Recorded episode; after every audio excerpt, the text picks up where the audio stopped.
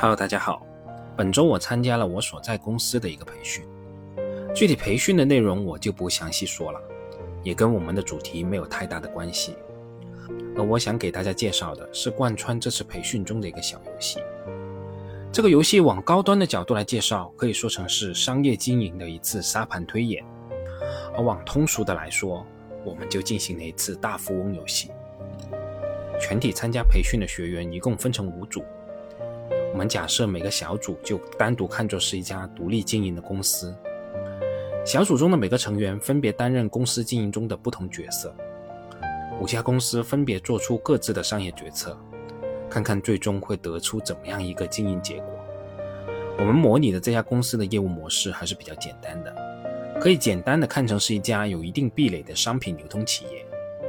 整个业务循环可以简单概括成九个阶段，具体包括。取得业务资质，开发新渠道，招募员工，购进商品，编制市场竞价单，竞争市场机会，业务交付，支付各项费用，完成业绩报告。这里面我们把从第一项到第九项整个过程完成一次，看成是一个业务循环，而这个业务循环也可以简单的看成是一个季度，又或者说一年。通过一轮又一轮的经营以后。我们可以看看各家公司能够取得怎么样一个经营成果。而在这家公司的初始阶段，模拟由股东初始投入一定金额的资本金，我们自主决策需要取得哪些经营资质，是否需要开设新店，是开大店还是开小店，是否需要租赁仓库，当期要支付多少市场费用等等。在上述不同的商业决策的背后，肯定也对应着不同的成本结构和经营结果。比如说，单独说经营资质这一项，如果我们购买 A 产品的经营资质，仅需要付出两亿元，而 A 产品单位采购成本约为两亿元，产品的最高售价约为七亿元，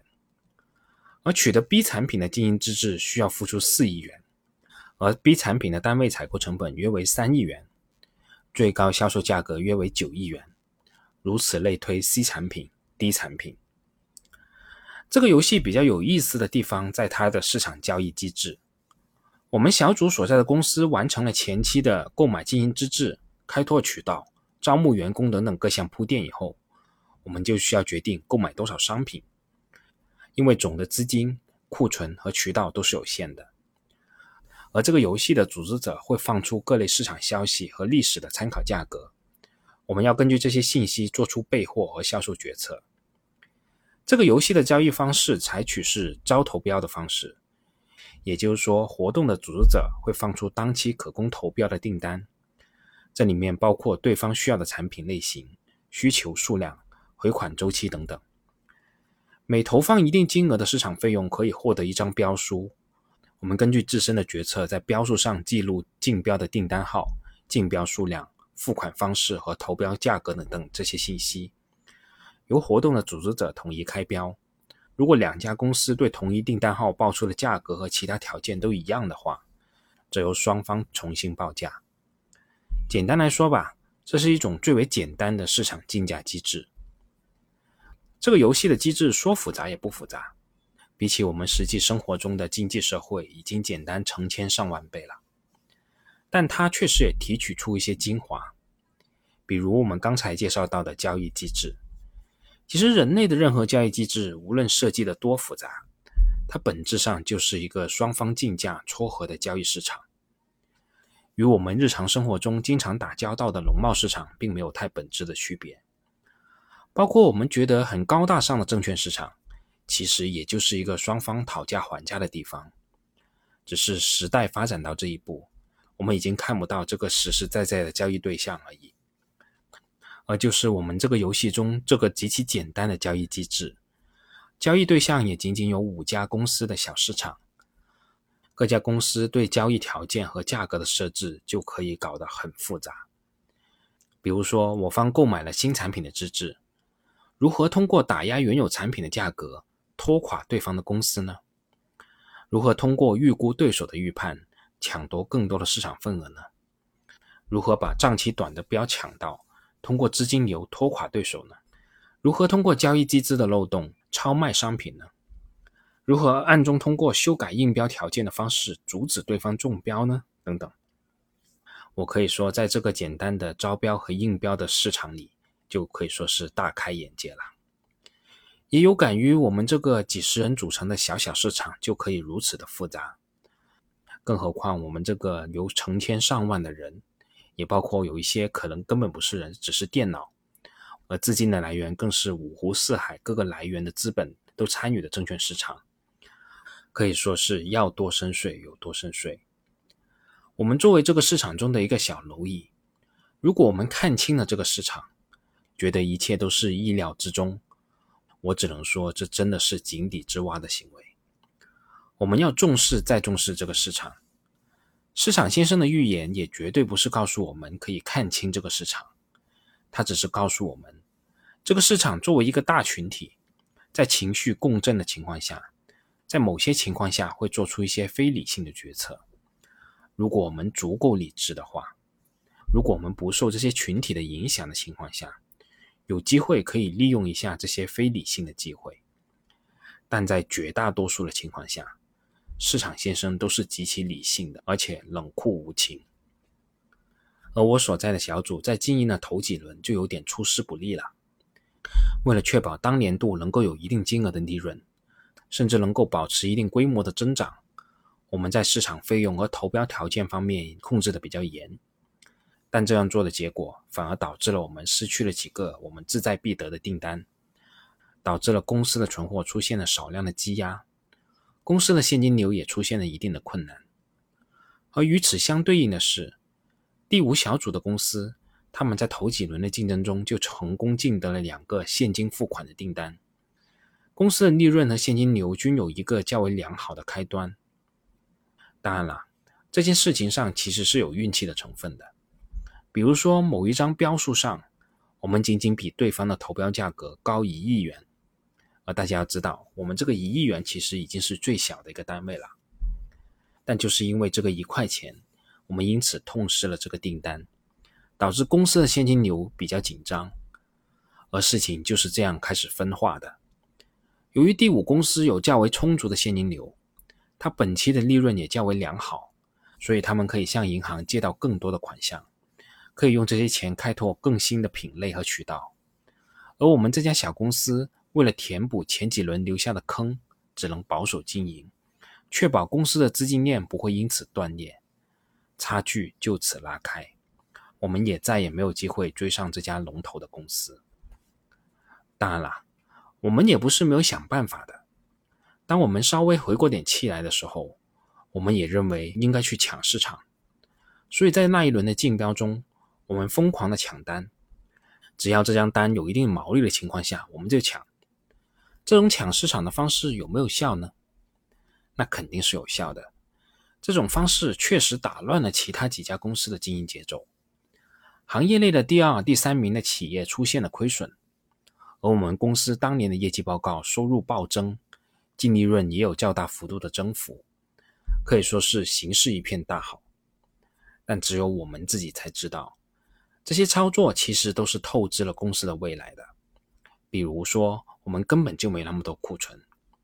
部分订单需要延期交付，而延期交付，我们就需要向对方支付赔偿款，而我们不计后果抢回来的订单，付款周期可能都需要两期以后才付款。在资金链无法支撑的情况下，我们就需要把这些应收款项贴现，产生利息的支出，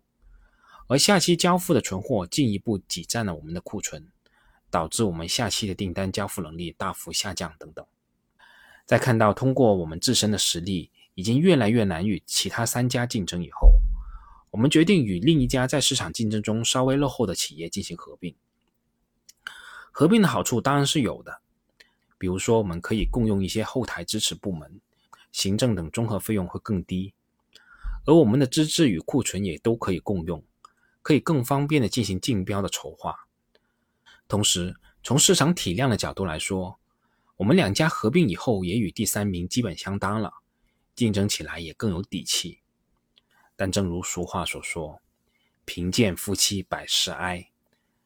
两家经营、资本结构和现金流都已经风雨飘摇的企业合并了，聘出来的只可能是一艘稍微大一点的破船，绝对不可能是一艘有战斗力的大船。如果我们隔岸观火的话，肯定会说这两家公司怎么这么笨呐？两艘破船拼起来有意义吗？肯定要抱一条大腿跟第二名合并啊！但说句实在话，你以为我们不想吗？但那也得对方同意啊，得有什么东西值得对方来合并我们呀？其实很多事情就是这样的，我们站在旁观者的角度去看上市公司，感觉公司的管理层怎么这么菜呀？这么简单的一个问题都看不明白。但当你真的去经营一家企业，你就会明白，事情永远没有你在表面看起来的那么简单。你面对的绝大部分抉择都是多方向、多维度的，并不是我们习惯看到的所谓的因果关系。那按照原来的游戏设计，第七轮是还没有到这个游戏的最后一轮的，我们这艘小破船也还能再撑几期。但就是到了第七轮，整个游戏就戛然而止了。为啥呢？我跟大家介绍一下，在第七轮开始之前具体的一些情况。我们刚才提到的第五小组的公司已经成为了我们行业里面的庞然大物，它拥有所有品类的资质，拥有大量的现金储备。拥有强大的市场渠道和仓储能力，而在这一期竞标之前，我们还与其他的公司商量，商讨如何更有策略性的抢夺第五小组公司的订单资源。但是当竞标结束以后，一切也结束了，因为第五小组以零毛利甚至是负毛利的方式抢走了这一轮这个市场上所有的订单，也就是说，我们剩余的四家公司当期一张订单都没有。收入为零，还要负担着巨额的固定成本费用，因此我们这四家公司全部都成了某大的下场了，游戏也没有继续下去的必要了。而按照第五公司的现金储备，包括提前拿到的银行贷款，他们可以做到完全不赚钱，打两期的零毛利竞争，而我们只要有一期没有现金流入，就足以把我们置之死地了。这件事对我的震撼还是比较大的。在此之前，我也听说过这一种依靠资本的打法，甚至可以说拼多多在初期也是采用这样一种打法去抢占市场。但当我自己所处的行业中亲身经历这样一件事，而这家用资本打败我们的公司其实是与我们共同出发的，确实是给我足够的震撼。更直接点来说，当一个行业在草莽阶段，大家出发的条件都差不多，大家还能争一争，都有机会。但当行业竞争格局已经形成，行业龙头所拥有的优势与势能，并不是我们这些隔岸观火的群体可以体会的。确实，我当时想到的一个词就是马太效应。在行业竞争格局已经形成的行业，想与龙头竞争，绝对不是一个好的选择。这句话对于企业家如此。对于我们投资者同样如此。而还有一句话，就是时任诺基亚 CEO 的奥利拉在记者招待会上公布同意微软收购时说的最后一句话：“我们并没有做错什么，但不知道为什么我们输了。”是的，很多时候我们又或者说上市公司做的选择可能都是对的，又或者说知道应该做什么，但错过了那个时机。没有卡住行业的地位，就再也没有那个条件与资源去做了。其实很多时候，我们都只是被推着走，跟着生活流。本周我买入了海康威视、招商银行和中国巨石。好啦，我们这次就这么多，我们下次再见吧。节目仅作为我个人投资的记录，所谈及的投资标的不涉及任何形式的推荐，请独立思考并自担风险。